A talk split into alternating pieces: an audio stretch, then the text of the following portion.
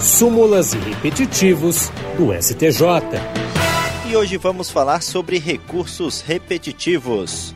A primeira sessão do Superior Tribunal de Justiça consolidou jurisprudência dominante no tribunal e fixou a tese de que as contribuições previdenciárias não recolhidas no momento oportuno sofrerão o acréscimo de multa e de juros apenas quando o período a ser indenizado for posterior à edição da medida provisória 1523 de 1999, convertida na Lei 9528 de 1997. Essa decisão foi tomada sob o rito dos recursos especiais repetitivos e está cadastrada como tema 1103. Isso significa que ela vai servir de base para os demais tribunais do país quando julgarem casos semelhantes.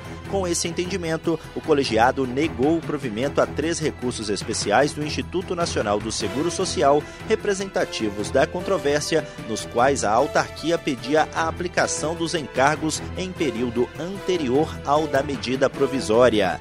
O relator, ministro Og Fernandes, lembrou que o STJ tem esse posicionamento pacificado há vários anos. Segundo o ministro, a necessidade de afetar o tema como representativo se deve à insistência do INSS na interposição de recursos trazendo idêntica temática repetidas vezes ao STJ. De acordo com o relator, após o precedente vinculante em recurso repetitivo, os tribunais locais terão instrumento para evitar a subida de recursos ao STJ e o Poder Judiciário deverá considerar como litigância de má-fé a eventual postulação contra precedente vinculante.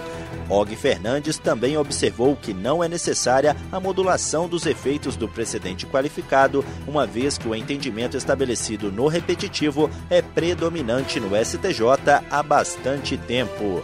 Do Superior Tribunal de Justiça, Tiago Gomide súmulas e repetitivos do STJ.